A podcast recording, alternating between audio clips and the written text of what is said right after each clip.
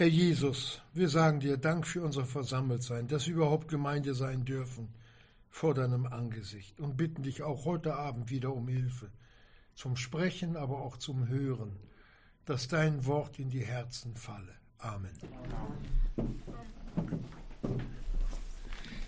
Wir lesen aus dem ersten Thessalonicher Brief, wir behandeln die Verse Kapitel 4, Vers 6 und 7, aber wir lesen ab Vers 2. Denn ihr wisset, welche Gebote wir euch gegeben haben durch den Herrn Jesus. Denn dies ist Gottes Wille, eure Heiligkeit.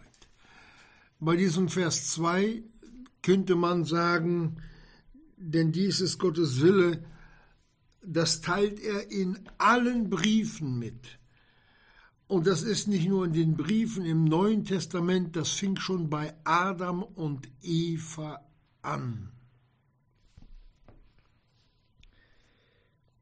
Und dieses, das ist Gottes Wille, eure Heilig, und das sollte sich über alle Bereiche in unserer Nachfolge beziehen, dass das uns vor den Herzen steht, dass es der Wille Gottes ist, unsere Heiligkeit.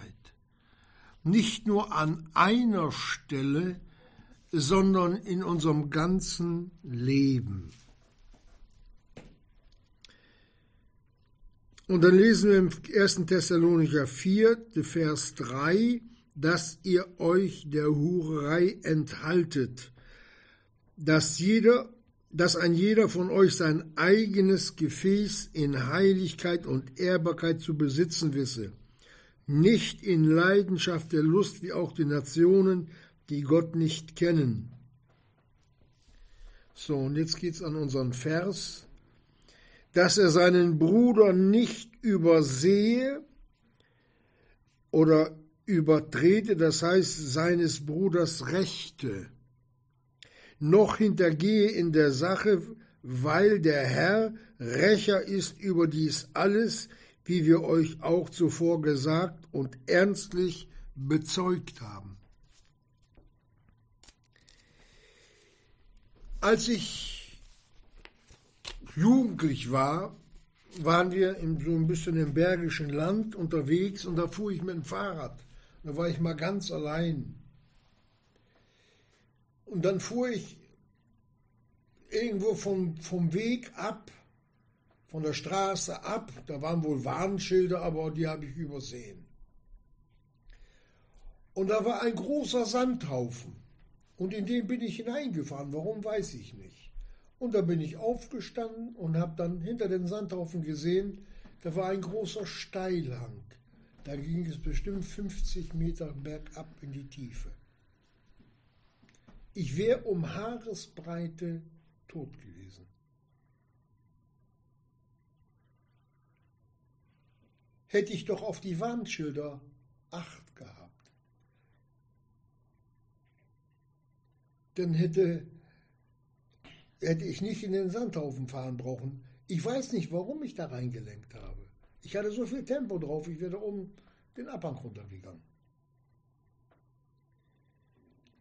Wenn man auf die Warnungen Gottes nicht hört, geht es in der Nachfolge genauso bergab, Absturz. Nicht, dass wir dann, ich sage mal, wieder verloren gehen können durch solche Sünden, wie sie uns hier gerade beschrieben worden sind. Aber geistlich gehen wir kaputt daran.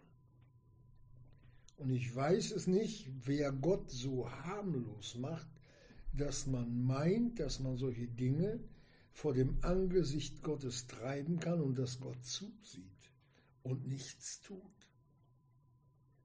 Gott lässt Dinge laufen.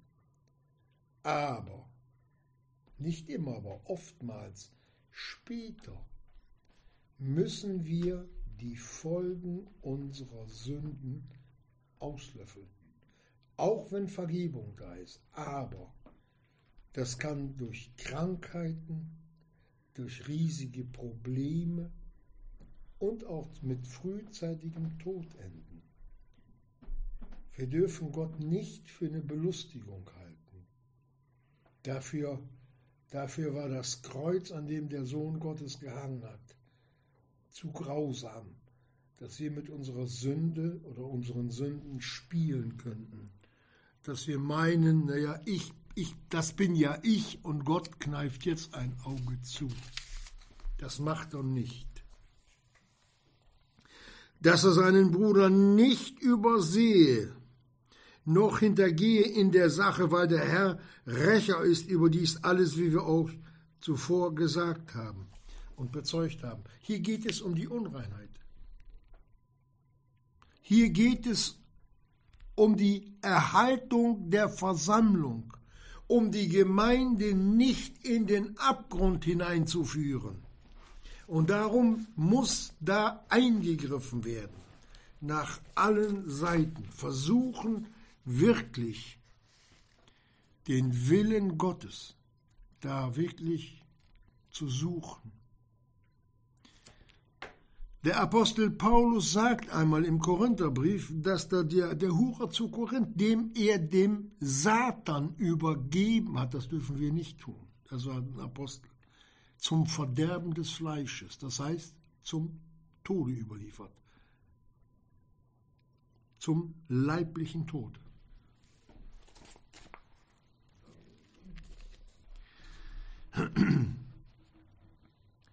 Hier geht es nicht darum, eine, einen menschlichen Schleichweg, na, wie kann ich an den sein Haus rankommen oder wie kann ich dem sein Geld ablotsen, sondern hier geht es darum, dem Bruder, die Schwester oder die, der, der, der Schwester, dem Bruder, sündlich zu hintergehen um dann durch satanische List an seine Frau oder an den Bruder heranzukommen. Das sind Schändlichkeiten, die in der Gemeinde Jesu heute geduldet werden. Sodom und Gomorra. Ehen werden zwischen Männern und zwischen Frauen geschlossen. Zwei Frauen und zwei Männer. Dafür war damals über Sodom das Gericht gekommen. Und dafür kommt heute über die Gemeinde oder die sich Gemeinde nennt, auch das Gericht Gottes. Das geht so weit, dass die ganze Welt, die könnte man alle irgendwann, das dauert nicht mehr lange, in eine Psychiatrie reinstecken. Und die Psychiatrien, die werden immer voller. Kinderpsychiatrien werden, die müssen gebaut werden. Man hat Wartezeiten, ein halbes Jahr, ein Jahr, weil die Menschheit immer verrückter wird. Selbst bei den Kindern greift der Satan so stark nach. Und die werden in eine Richtung hineingezogen, aus der sie nicht mehr herauskommen. Weil man den anderen nicht mehr respektiert, weder die Frau noch den Mann noch sonst wie. Haben, haben, haben.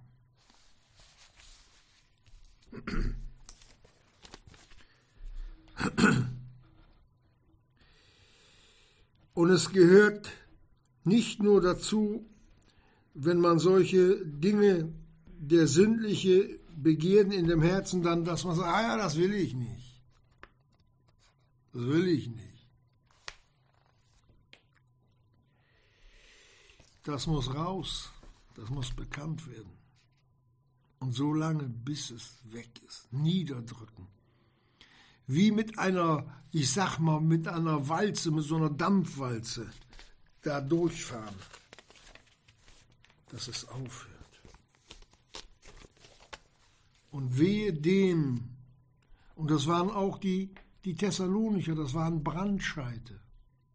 Ein Brandscheit, das brennt, ich weiß nicht, glaube ich, hundertmal eher an, wie als ein normales Stück Holz, was schon mal im Feuer gelegen hat.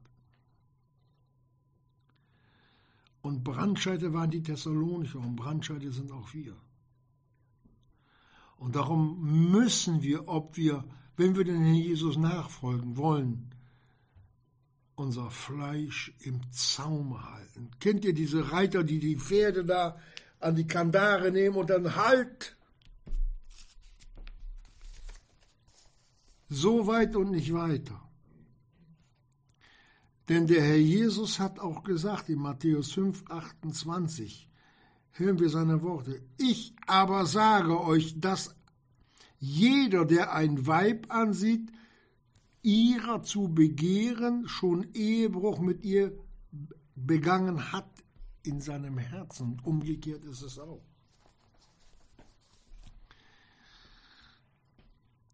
Petrus sagt es, der sagt es auch, welche Augen voll Ehebruch haben und von, Sünd, von der Sünde nicht ablassen.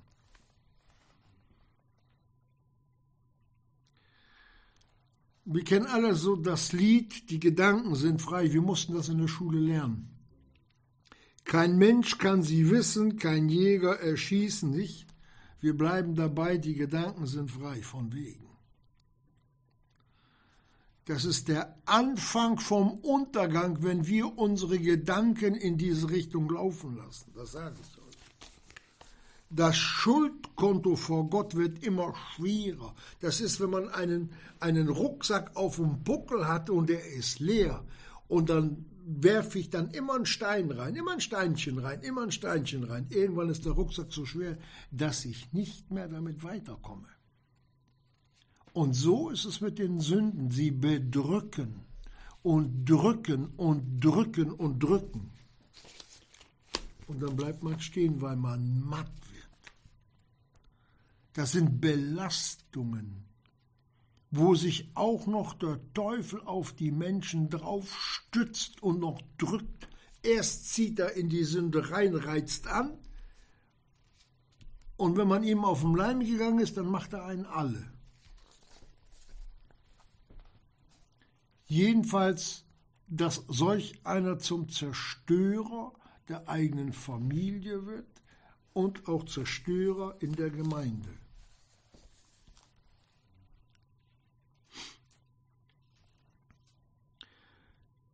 Und wie ernst der Herr Jesus diese Sünden nimmt, die wir gerade so besprochen haben, das lesen wir immer wieder in der Bibel immer wieder. Ein wenig Sauerteig durchsäuert den ganzen Teig. Ein wenig Unreinheit durchsäuert die ganze Gemeinde. Und wo keine Ermahnung und keine Belehrung hilft, sagt die Bibel, tut den Bösen, einer, der nicht Buße darüber tun will, tut den Bösen von euch selbst hinaus. So ernst meint Gott. Und wir brauchen, wir brauchen wirklich die Gnade Gottes, dass wir uns nicht durch fromme, sogenannte fromme Worte einlullen lassen, sondern dass dem Heiligen Geist auch hier Raum gegeben wird, wenn er Dinge aufzeigt, wo man eintreten muss. Geschwister, ob ihr es nun wahrhaben wollt oder glaubt oder nicht glaubt, Gott zeigt Dinge auf. Gott zeigt Dinge auf. Es wird alles in der Gemeinde offenbar. Wer, wer, für die Gemeinde betet, dem zeigt Gott auch das, was da läuft kein Problem. Der Herr Jesus sieht es und er gibt es weiter. Dass er seinen Bruder nicht übersehe oder übergehe, dass ich die Rechte meines Bruders oder meiner Schwester hintergehe, weil der Herr, der Herr Jesus Rächer ist. Rächer steht geschrieben. Er selbst nimmt Rache dafür. Über alles, was, wie wir es auch zuvor gesagt haben. Nein, es steht, der Paulus sagt, ernstlich bezeugt haben. Der Paulus hat die Thessalonicher ernstlich ermahnt. Denkt an den Abgrund, die Schilder. Ich habe sie nicht für ernst genommen, übersehen. Das hätte meinen Tod bedeutet. Hätte ich heute nicht hier gesessen. So schnell kann man stürzen. Es ist ein Sturz in den Abgrund. Gott aber sei Dank, dass es Vergebung gibt bei Gott. Seine Gnade ist immer noch größer. Und wo die Sünde überströmend geworden ist, ist die Gnade, ne, die Vergebung noch überschwänglicher. Hast du das Glas voll gemacht, dann gibt Gott Gnade zum Überlaufen. So ist unser Gott. So ist unser Heiland, der Herr Jesus.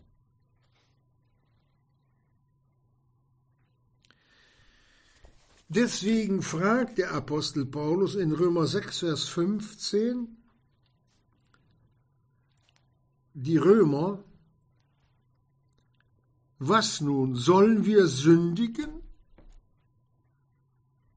Weil wir nun unter Gnade stehen, er sagte, das sei fern, nur weit, weit, weit weg. Schieb den Gedanken weg von uns, schieb das nur weg.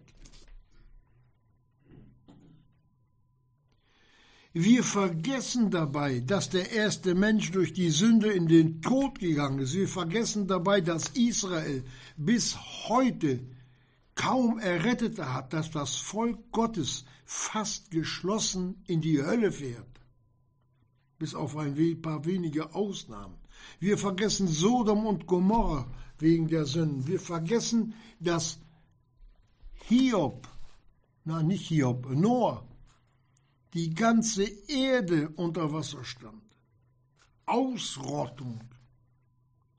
Es steht geschrieben, Gott, der Sünde nicht sehen kann. Und jetzt wohnt der Herr Jesus noch in uns, dieser Schatz in irdenen Gefäßen. Hier soll sich der Herr Jesus da eine Augenbinde drauf tun oder ein Stahlhelm, damit er nichts sieht. Das macht er nicht. Das kann er nicht. Man kann Gott auch nicht betäuben. Er sieht es. Und alle Verharmlosung von Sünde ist, ist Selbstmord geistlich.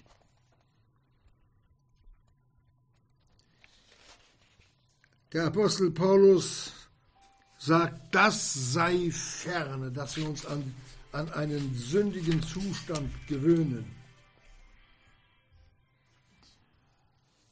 Und dann geht er noch entschieden weiter im Auftrag des Herrn Jesus und sagt, wisset ihr nicht, dass wem ihr euch darstellt als Sklaven zum Gehorsam, ihr dessen Sklaven seid, dem ihr gehorchet? Sklave Jesu Christi, ist hier die Frage, oder ein Sklave des Teufels? Es gibt nur eine Möglichkeit. Man kann nicht, das sind Worte des Herrn Jesus, zwei Herren dienen. Das geht nicht. Entweder den werde ich den einen lieben und den anderen hassen, aber allen beiden wohlgefallen geht nicht. Und hier überlässt der Herr Jesus uns alleine, dir und mir, jedem Einzelnen von uns, die Entscheidung auf freiwilliger Basis, so wie er sie auch den Thessalonichern gegeben hat. Geschwister, das war eine Gemeinde. Ich habe mich vor meiner eigenen Blindheit erschrocken, dass ich das vorher nicht gelesen und gemerkt habe, was Gott da den Thessalonichern mitgeteilt hat, das Lob Das war, das war eine Überwindergemeinde. Die hatten auch ihr Fleisch und die haben auch gekämpft. Aber sie haben sich immer wieder zum Herrn Jesus hingewandt. Immer wieder. So sagt auch der Apostel Paulus, Gott aber sei Dank an die Römer, dass ihr Sklaven der Sünde waret. Aha, waren, jetzt sind sie frei. aber von Herzen gehorsam geworden seid, dem Bilde der Lehre ihr übergeben worden seid. Das Bild der Lehre, das ist kein Gemälde von Picasso. Das ist die Predigt. Das ist das Wort Gottes, das uns belehrt, zur Erkenntnis Jesu führt, dass wir dem Herrn Jesus ähnlicher werden sollen. Das ist damit gemeint, dem Bilde der Lehre übergeben, so wie wir nachfolgen sollten. Das geht nicht immer von heute auf morgen, aber unter viel, viel Kampf, Geschwister, kommt man dahin, stückweise dem Wesen Jesu ähnlicher zu werden. Am Mo nee, Sonntag. Am Sonntag hatte ich Besuch. Tja, da habe ich was gehört. Da ist jemand hier in Bremerhaven, ein Mann, ich weiß nicht, ob ihr den kennt, da wurde mir bezeugt, der liest die Bibel und der macht, also der macht alles, aber geht nirgendwo hin, nicht unter Gottes Wort. Der wurde hochgelobt. Da habe ich gesagt, das Erste, was, was, was, was er nicht tut, das ist Gehorsam. Gott ruft seine Kinder in die Gemeinde. Das ist das Bild der Lehre, dass sie verändert werden. Von Glaubenssolisten hat die Bibel noch nie was geschrieben. Das kann man machen, wenn man als Missionar losgeschickt wird. Aber da steht eine betende Gemeinde dahinter. Der ist in Brasilien und hier betet die Gemeinde für den. Ansonsten Nachfolge ohne Gemeinde ist keine Nachfolge, Geschwister. Das ist purer Ungehorsam. Das habe ich auch so gesagt. Kann sie ihm auch weiter sagen. Das ist purer Ungehorsam. Wie soll Gott da eingreifen? Wie soll Gott da eingreifen ohne Belehrung? Freigemacht aber von der Sünde seid ihr Sklaven der Gerechtigkeit geworden. Geschwister, das waren die Thessalonicher und ich glaube, die hatten Ekel vor ihrem alten Leben, vor ihren alten Sünden. Die haben sich geekelt, dass sie sowas getan hat. Paulus sagt, Dinge, deren ihr euch heute schämet, die man früher für schön gehalten hat weil man es nicht besser wusste oder besser kannte. Und dann kommt Jesus in das Leben. Und plötzlich kriegt man Licht und dann sieht man seine, ganzen, seine ganze Verwerflichkeit. Und nee, sieht man nicht. Gott ist so barmherzig, dass er uns nur einen Teil unserer Bosheit zeigt. Wir würden sonst verzweifelt werden. Wenn, wir uns, wenn er uns ins Licht stellen würde, so wie Gott uns sieht, würden wir nicht mehr nachfolgen können. Da geht er ganz langsam und ganz behutsam dran, aber das, was Gott uns zeigen will, da müssen wir für bereit sein. Und das waren die Thessalonicher. Umsonst war dieses Lob nicht so groß, denn der Apostel Paulus hat, ja nicht, hat sich das ja nicht aus den Fingern gesogen, was er uns mitteilt hier. Der ist durch den Heiligen Geist geleitet. Und wie groß muss der Herr Jesus in den, im Leben dieser Menschen gewesen sein? Wie haben die das Opfer Jesu am Kreuz erkannt? Wie groß, wie groß, wie gewaltig muss der Heiland den vor den Herzen gestanden haben. Ich kann nur eins sagen, Geschwister, auch der Kampf, es lohnt sich, es lohnt sich, es lohnt sich wirklich mit dem Herrn Jesus. Ich darf mal aus meinem Leben erzählen, ich habe, das ist schon Jahre her, da habe ich, da habe ich gesagt, Herr Jesus, warum folge ich nach? Ich wollte es wissen. Ich wusste nicht warum. Die, die Frage war einfach da. Dann habe ich überlegt für mich selber, warum folgst du Jesus nach? Nimmst alles auf dich, auch Kampf und, und Enttäuschung. Aber ich habe den Herrn Jesus trotzdem. Und dann hat es mir gezeigt.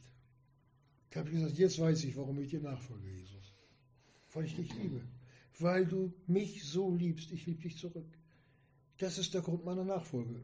Ich habe es vorher noch nicht so gesehen. Hat das mir gezeigt. Und dann habe ich ihm gesagt, Jesus, durch deine Liebe hast du mich, hast du mich so außer Form gebracht. Mein altes Leben, das ist also, ich habe mich, also ich habe so, wenn man so ein Schokoladenhase oder Schokoladenweihnachtsmann auf die Heizung stellt oder in die Sonne, dann zerschmilzt der. Der hatte die Form nicht mehr. Sag ich, du hast mich mit deiner Liebe außer Form gebracht. Dann wusste ich, oder hat es mir gezeigt, dass ich ihn zurückliebe. Es war auch eine neue Erkenntnis. Ja, von Liebe wusste ich, aber persönlich für mich, das wünsche ich jedem. Jeden von uns. Und dann lässt uns der Jesus nicht alleine. Ach, Geschwister, der lässt uns doch nicht alleine, wenn wir da am Kämpfen sind. Der Petrus hat es auch bezeugt, das war auch mal ein Versager. Gott hatte den auch. Guck mal, was Gott aus dem gemacht hat und was dann der Petrus später schreiben durfte. Erst hat er den Herrn verleugnet, hat geschworen, hat sich, hat sich verflucht, dass er diesen Jesus nicht kennt, den Nazarener. Den kenne ich nicht. Und dann später, als er in der Kraft des Herrn oder mit der Kraft des Herrn gewandelt ist, da schreibt er, da seine göttliche Kraft uns alles in Betreff des Lebens und der Gottseligkeit geschenkt hat. Das hat der Petrus sich schenken lassen müssen. Und dieses Geschenk hatten die Thessalonicher. Und es schenkt auch Gott uns. Wie schenkt er es denn? In Römer 8, 32, da lesen wir von unserem Gott und Vater. Er ist doch unser Vater im Himmel. Er, der doch seines eigenen Sohnes nicht geschont, sondern ihn für uns alle hingegeben hat, wie wird er uns mit ihm nicht auch alles schenken, Überwindung und Buße und Umkehr und Licht und Liebe, Gemeinschaft. Schenken, von Schenken redet Gott Vater. Von Schenken. Überlegt euch mal, wenn mir einer eine Million geschenkt hat, ob er mir dann auch nicht später noch eine Schachtel Streichhölzer schenkt? Na, was meint ihr? Aber dann haben wir Angst, nicht, um die Streichhölzer zu bitten. Entweder wissen es wir nicht oder wir sind an dieser Stelle so verdreht, dass wir unseren Gott nicht kennen. Was Gott alles, unser himmlischer Vater, alles für uns da hat. Alle himmlischen Güter, alle, die wir hier brauchen.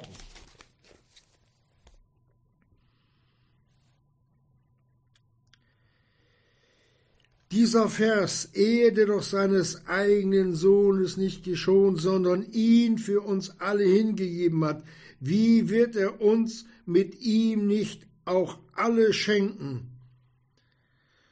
Dieser Vers, der zieht uns förmlich an das Herz Gottes, mutmachend.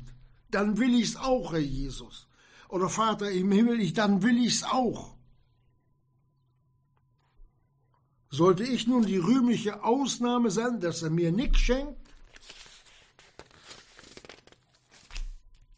Wo wir vom Himmlischen, von unserem Vater im Himmel so geliebt werden wie der eigene Sohn? Johannes 17. Mit der gleichen Liebe Gottes, mit der der Vater den Sohn liebt, liebt auch Gott uns. Wir sind uns der Liebe Gottes zu uns nicht bewusst und stehen immer noch durch Sünde in abwehrender Haltung gegen Gott.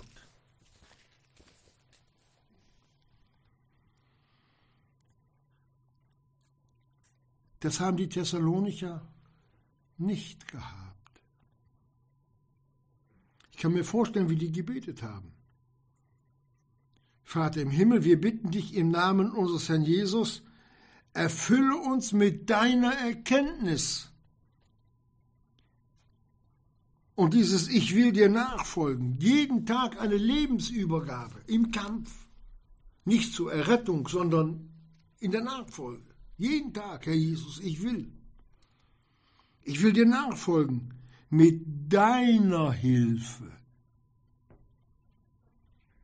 Mit deiner Hilfe, und das vergessen die meisten. Ich kann ja nachfolgen, wie ich will. Ja, hast du gedacht. Hast du gedacht, da hast du die Warnschilder übersehen, die Gott uns hier in seinem Wort aufgestellt hat. Denn wir müssen auf den Wegen wandeln, die Gott zuvor bereitet hat. Da geht kein Weg zum Abgrund hin, sondern himmelwärts. Und warum? Auf dass kein Fleisch sich rühme, sondern wie geschrieben steht, wer sich rühme, rühme sich des Herrn, dass ich sagen kann, Herr Jesus, ohne dich wäre ich doch gar nicht da, wo ich schon wo ich hingekommen bin. Einbildungen zählen vor Gott nicht.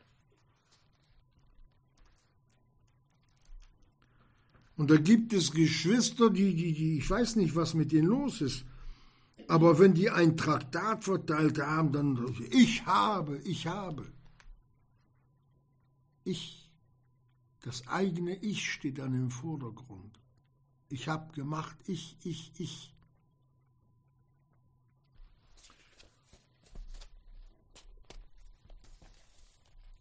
Das ist ein, ein Thema, was eigentlich in die Tiefe geht.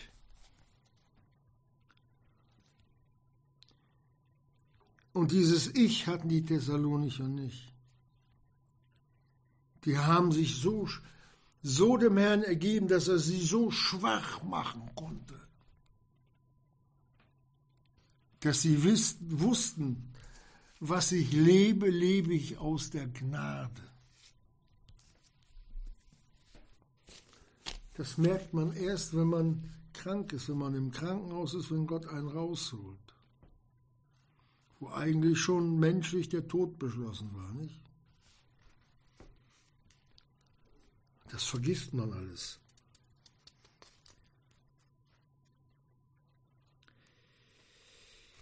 Die hatten überwunden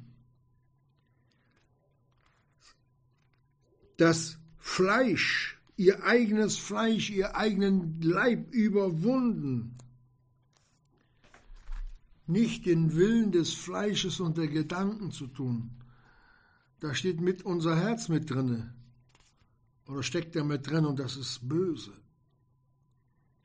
Und zu unserem Herzen hat auch der Teufel noch Zugang. Im Fleische hat er Zugang und reizt das Fleisch an und dann ganz besonders in die Unreinheit hinein. Lass deinen Gedanken nur Lauf. Der Sturz folgt mit absoluter Gewissheit. Auch wenn man es äußerlich nicht merkt, aber innerlich wird die Trennung immer größer zum Herrn Jesus. Und wenn wir die Gemeinde Jesu betrachten,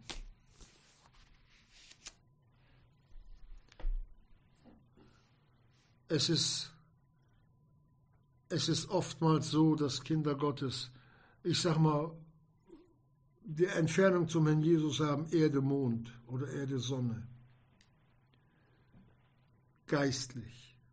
Obwohl es Kinder Gottes sind, obwohl sie über den Herrn Jesus reden, aber mit ihrem Herzen sind sie so weit weg. Lippenbekenntnisse.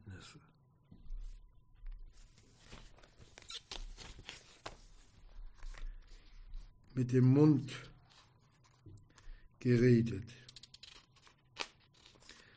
Diese Thessalonicher, die haben auch das erlebt, was der Paulus erlebt hat. Meine Gnade, hat Gott gesagt, genügt dir, denn meine Kraft wird in Schwachheit vollbracht. Wenn du als Mensch nicht mehr kannst, wenn du dich aufgegeben hast und nur noch flehst, der Jesus hilf. Das sind die erhörlichen Gebete. Und ich muss eins sagen, bei Jungbekehrten, die noch nicht so auf ihr eigenes Ich setzen, diese Gebete, die ziehen so häufig bei denen durch. Das ist nicht zu fassen. Das geht wirklich ans Herz, wenn die zum Herrn Jesus rufen.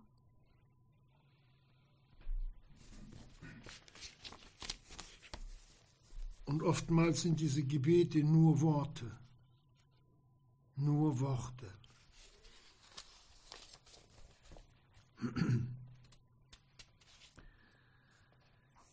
Meine Kraft genügt dir, und meine Kraft wird in Schwachheit vollbracht.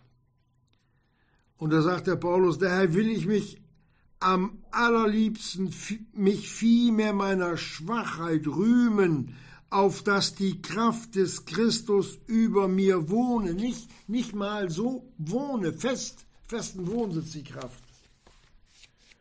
Und diese Kraft Christi stand auch bei den Thessalonichern über ihnen. Das war eine liebliche Gemeinde, Geschwister. Das war eine Gemeinde. Es war eine Ehre vor Gott, dieser Gemeinde anzugehören. Alle, alle das Gleiche geredet, alle das Gleiche was die Bibel sagt, gedacht. Diese Einheit, ohne Wenn und Ich und Aber. Wisst ihr, wie das geht? Der Herr Jesus hat es gesagt. Ich habe es gehört und ich tue es. Die haben dem Worte bedingungslos vertraut. Und genau das haben sie getan. Und genau das ist das, was der Herr Jesus auch uns sagt. Der ist es, der mich liebt, der mein Wort hat und es tut. Und nicht vergessliche Hörer. Wir sollen Täter des Wortes werden. Und das waren diese Thessalonicher. Täter des Wortes.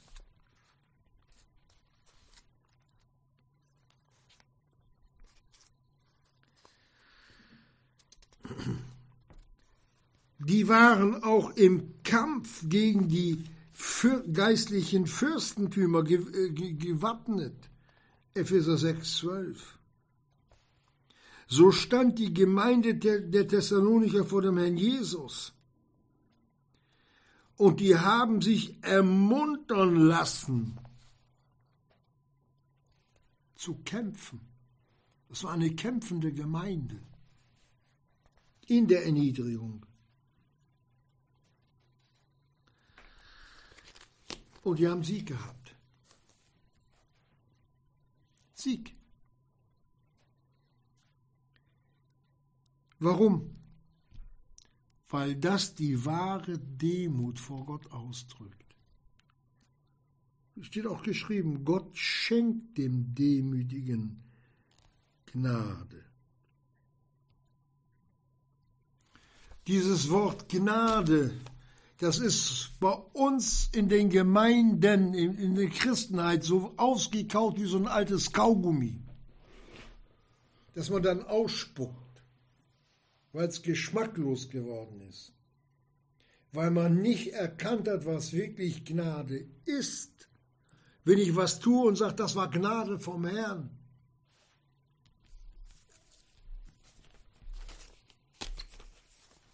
reden tun viele. Und denken tun auch viele so. Aber was wirklich Gnade ist, hängt immer mit der Erkenntnis Jesu und meines persönlichen Heiligungswillen, auch wenn ich es noch nicht kann, in Verbindung. Das steht in Verbindung, dass ich Ja sage, Herr Jesus, auch wenn es gegen mich selbst gerichtet ist. Das ist manchmal so, als ob man sich selbst da ein Messer in die Brust jagt, ins Herz rein, wenn das Herz anfängt zu schreien. Nein. das schaffe ich nicht, das kann ich nicht. Äh, ich sage es mal vornehm, ich will das nicht. Gott schenkt dem Demütigen Gnade. Sie waren einer in Christo und haben alle die gleiche Sprache geredet, die Sprache der Bibel, Gottes Wort. Und da hat sich keiner hervorgetan. Keiner. Es gibt einen französischen Film, Die Musketiere. Schon mal von gehört? Wenn die ihre Schwerter dann alle in die, in die, in die Luft, so drei oder fünf waren es, weiß ich nicht, da hat, die hatten einen Spruch. Und den müsste die Gemeinde Jesu auch haben. Einer für alle, das war der Herr Jesus. Und alle für einen. Wir zum Herrn Jesus. Es könnte in der Bibel stehen, dieser Spruch, aber steht ja nicht. Aber wir wissen, wie es gemeint ist.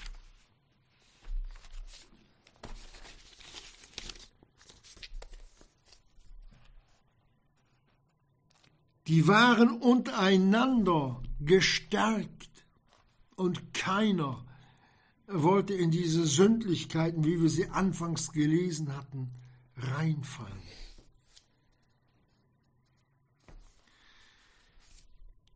Wenn man mal so ein bisschen Musik hört, dann hört man auch manches Mal so einen Chor. Da sind mehr, das wird mehrstimmig gesungen aber das passt alles zusammen. Keiner, der sich hervortut oder einer, der zu laut wird, sondern ein richtig schöner Chor, nur Harmonie.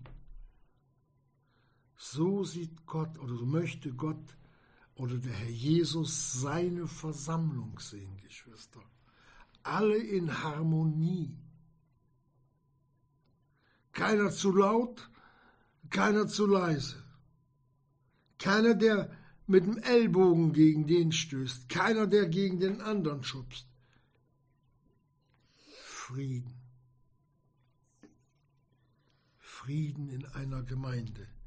Und das war auch bei den Thessalonichern so.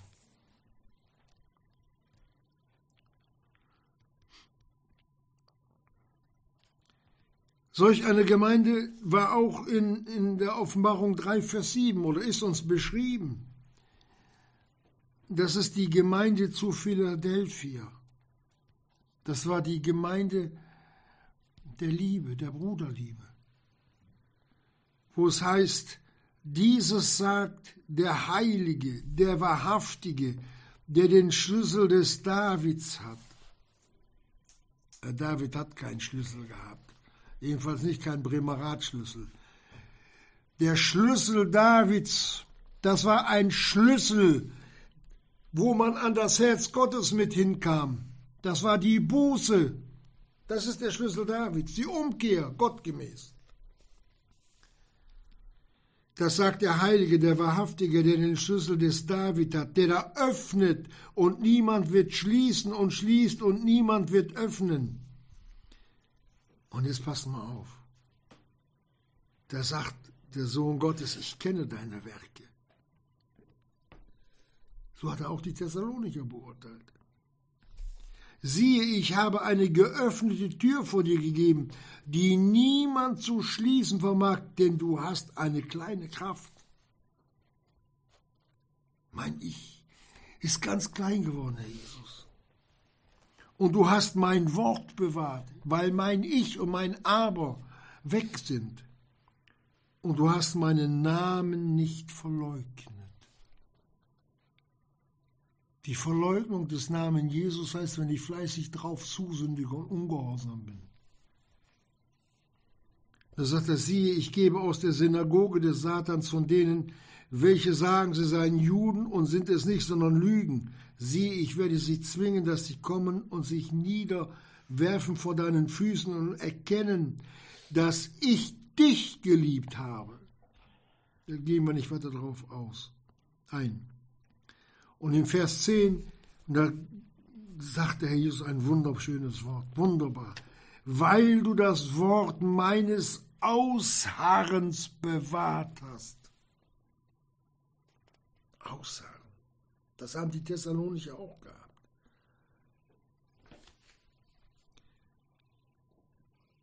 Werde auch ich dich bewahren.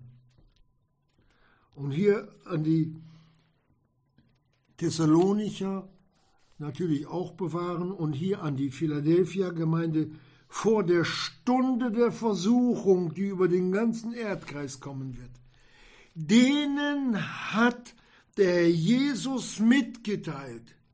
Die Stunde der Versuchung, das ist die 70. Jahrwoche. Die Gemeinde der Bruderliebe, die den Heiland lieb gewonnen hat, weil er für ihre Sünden gestorben ist und ihm nachgefolgt hat, ist. Denen konnte er mitteilen, ihr kommt nicht in die 70. Jahrwoche. Der Erdkreis, Ökme, da geht die ganze Ökme, Ökumene heute rein mit in die 70. Jahrwoche, weil sie verloren sind. Vor der, dafür will er Philadelphia bewahren. Und davor hat er auch damals die Thessalonicher bewahrt.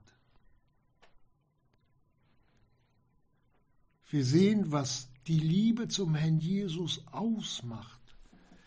Denen, die den Herrn lieben. Der, der Jünger, der am meisten von der Liebe Christi wusste, das war der Johannes. Wisst ihr das? Dem hat der Herr Jesus sogar zeigen können, wer ihn verraten wird, den Judas. Da hat der Petrus gefragt, der wusste das, dem Johannes gibt er Antwort. Frag ihn. Und er hat gefragt und der Jesus hat ihm Antwort gegeben. Die Frage, wie der Herr Jesus redet, ist die Frage unserer Liebe zu ihm.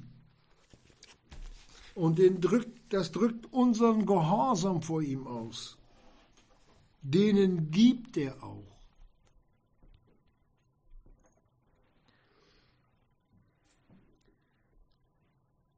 Da seine göttliche Kraft uns alles betreffs des Lebens und der Gottseligkeit geschenkt hat, ich wiederhole das nochmal, durch, hat durch die Erkenntnis dessen, der uns berufen hat durch Herrlichkeit und Tugend, durch welche er uns die größten und kostbarsten Verheißungen geschenkt hat, auf dass ihr durch, dass durch diese Teilhaber der göttlichen Natur werdet. Der göttlichen Natur. Keine Unreinheiten, keine Gedanken an andere Frauen oder Männer. Heiligkeit, Reinheit.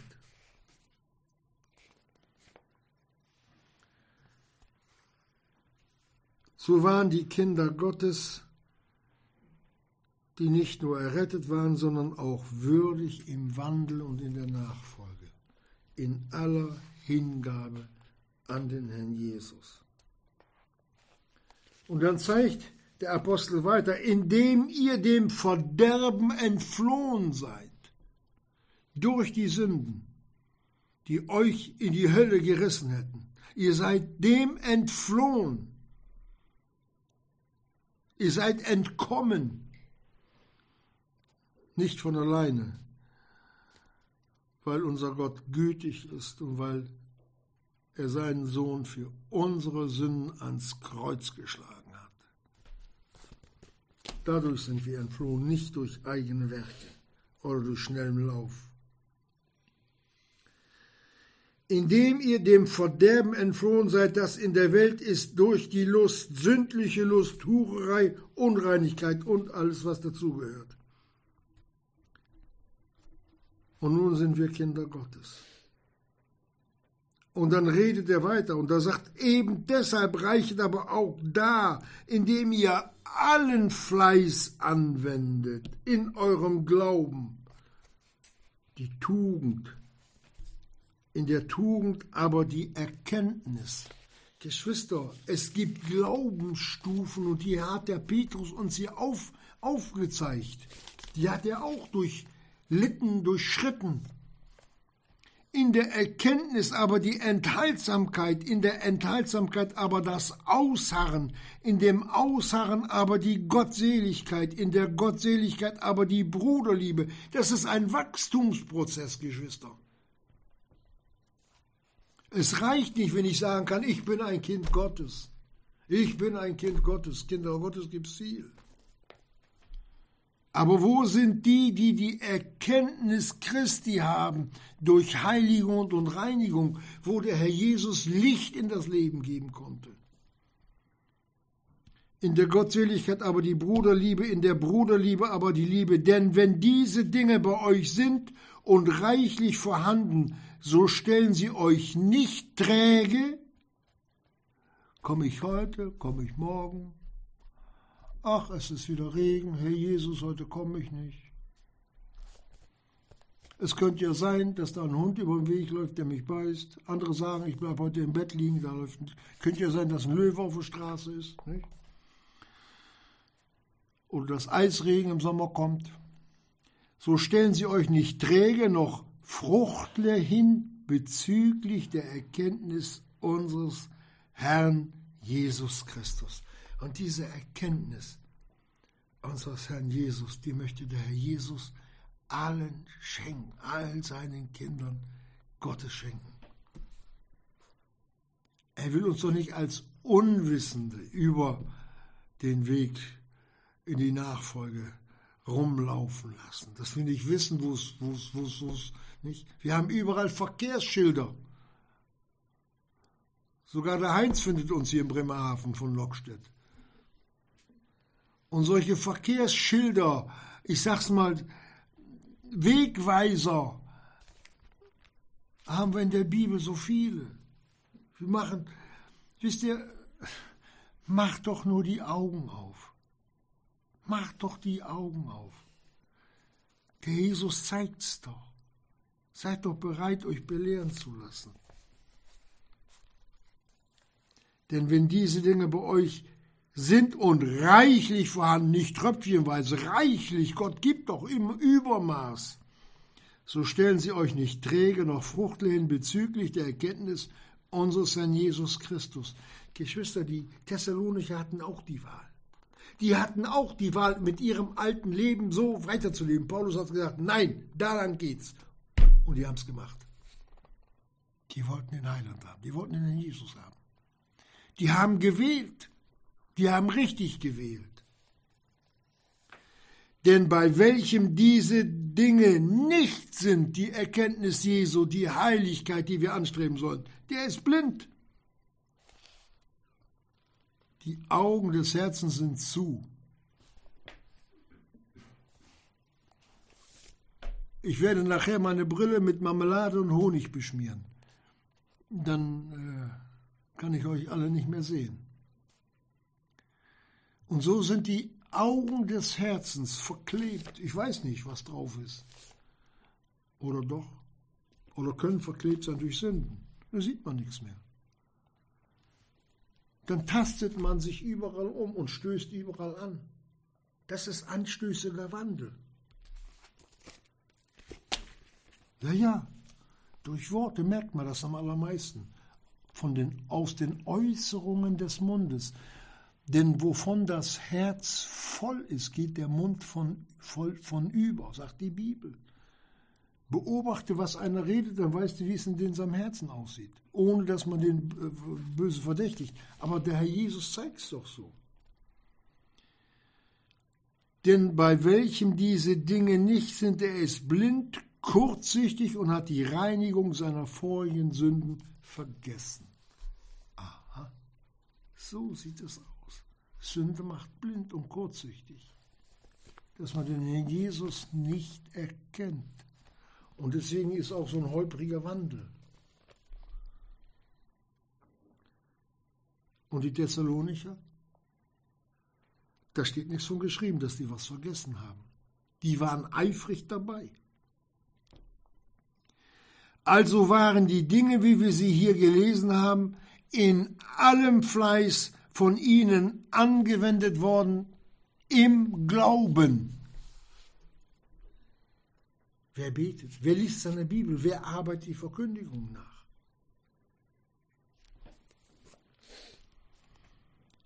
Und nicht nur einmal. Die Schwester, ich sag's zu Ehre des Herrn Jesus, ich habe Kassette gehört. Da hab, ich habe, das reicht nicht, dass ich mir eine Kassette 50 Mal angehört habe, kurz hintereinander. Ich, ich wollte das wissen, das, das, das ging nicht in meinen Kopf, nicht in mein Herz rein. Ich habe das immer wieder gehört, immer wieder, immer wieder, immer wieder, immer wieder.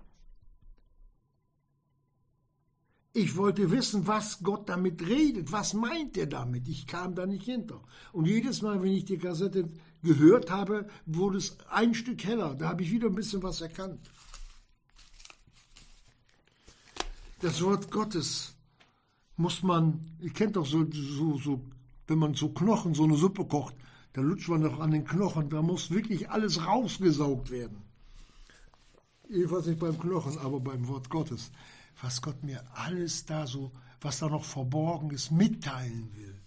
Das ist doch sein Wille. Er will doch geben. Er ist doch reich für alle, die ihn anrufen. Ja, da gibt es sogar eine Telefonnummer Gottes. Wisst ihr das? Im Psalm 15, Vers, nee, 50, Vers 15, so. Rufe mich an in der Not Rufe mich an, also telefoniere, sprich mit ihm. Und ich werde dich retten. Das sind Zusagen Gottes. Du musst dich nur an die richtige Nummer wenden. An Gott selber. Allen Fleiß anwenden im Glauben. Es war Freude über diese Versammlung im Himmel. Freude des Paulus. Ihr seid meine Krone, sagt er. Ich bin gekrönt mit euch von Gott. Dass ich teilhaben durfte, dass ich euch das Evangelium sagen durfte und ihr habt so aufgenommen. Ihr seid meine Krone, sagt der Paulus. Ich wiederhole es nochmal. Das waren Zusprüche, die die Thessalonicher gekriegt haben. Das waren Mutmacher. Paulus hat noch ihren Glauben gefördert, weil der Jesus ihnen geben, schenken wollte. Hat er ja auch.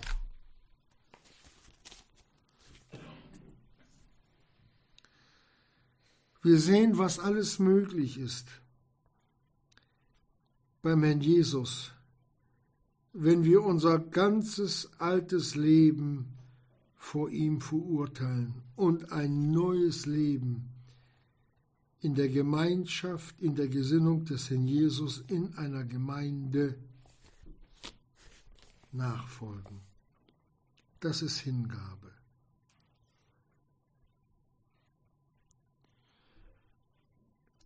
Mit 1. Korinther 6, Vers 18 wollen wir enden.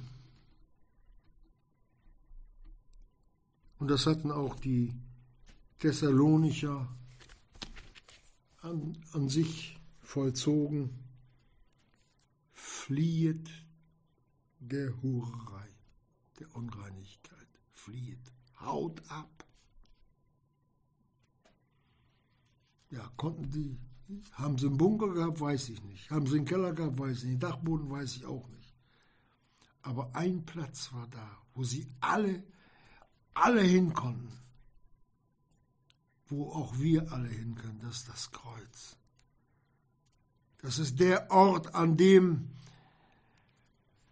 dem, der der Urheber der Sünde ist, der Kopf zertreten worden ist. Golgatha, der Jesus. Dort finden wir Überwindung, dort finden wir Sieg, Dort finden wir die Kraft. Dort finden wir Hilfe.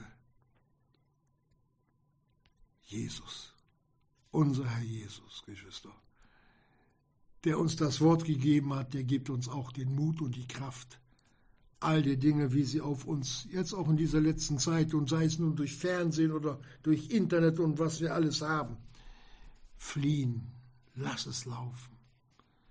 Geh nach Golgatha. Sprich mit dem Herrn und lass dich ermuntern, weiterzumachen. Amen.